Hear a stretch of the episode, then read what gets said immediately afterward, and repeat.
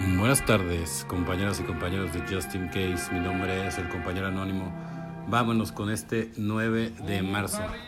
Pequeñas cosas. En el pasado convertíamos situaciones sencillas en problemas y hacíamos montañas de simples granos de arena. Texto básico, página 103. Hacer montañas de granos de arena parece ser nuestra especialidad. ¿Has oído decir que para un adicto una rueda pinchada es un suceso traumático?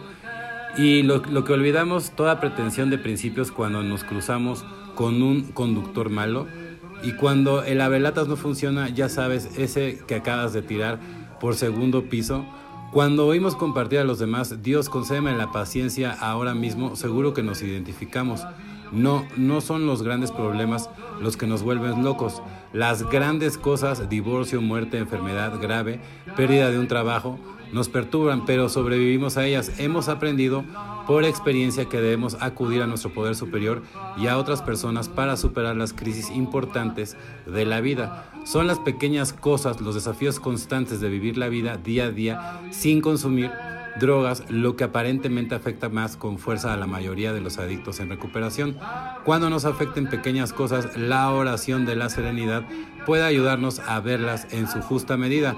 Todos podemos recordar que poner estas pequeñas cuestiones al cuidado de nuestro poder superior tiene por resultado tranquilidad de ánimo y una forma nueva de ver la vida. Solo por hoy trabajaré la paciencia y trataré de no exagerar las cosas y recorrer este día con mi poder superior, evidentemente, ¿no? O sea, porque realmente sí es cierto, ¿no? Digo, a todo te puedes sobreponer, pero esas pequeñas cosas, ¿no? Que son las que empiezan a sacar esa ira, ¿no? Y ese coraje, ¿no? Y tienes que aprender como a identificar de dónde viene ese coraje, ¿no? Porque al final del día, ¿no?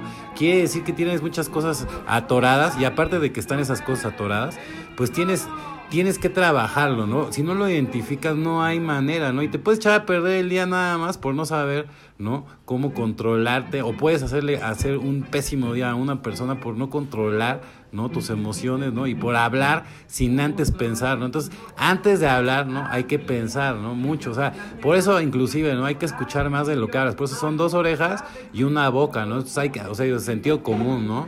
Abandonar la obstinación, decidimos poner nuestras voluntades y nuestras vidas al cuidado de Dios, como nosotros lo concebimos, 12 pasos, 12 tradiciones, página 32, por deseo que se esté de hacerlo exactamente como puede uno, poner su voluntad y su vida al cuidado de Dios que crea el existir. En mi búsqueda de la respuesta a esta pregunta llegué a apreciar la sabiduría con la que el paso fue escrito. Es un paso de dos partes. Podía ver que en mis días de bebedor había muchas ocasiones en que debería haber muerto o al menos debería haber sido herido, pero esto nunca sucedió.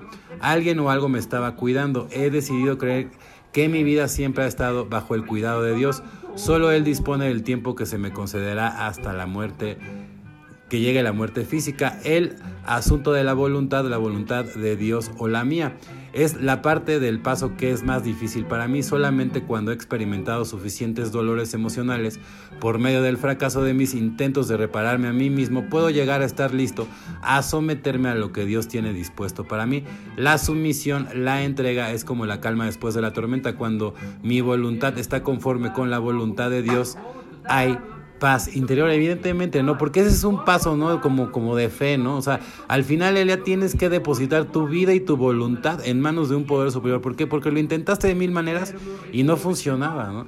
Y claro que para el ego y para muchas cosas, pero si tú en verdad llegas a, a esa paz, digo, porque evidentemente no es de la noche a la mañana, es con todo el programa completo, meditar, orar, servir a los demás, dar séptimas, eh, siempre estar ahí activo o activa, ¿no? En el grupo para ver de qué manera puedes ayudar y tú también enriquecer enriquecerte tú también, ¿no? Y la perla del día siempre puede venir, como lo decimos, hasta de las personas que más gordo te caen, ¿no? hasta de ellos puedes aprender grandes cosas, ¿no? Entonces, por eso uno tiene que ser receptivo, evidentemente, abierto también a escuchar, ¿no?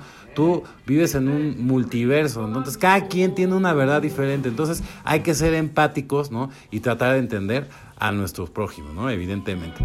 Bueno, compañeros y compañeras de Justin Case, mi nombre es el compañero anónimo. Deseo que tengan una excelente tarde como yo la voy a tener. Felices 24 y nos vemos muy, pero muy pronto. Voyons son regard charmant, je lui dis bientôt. Voulez-vous faire un tour en bateau?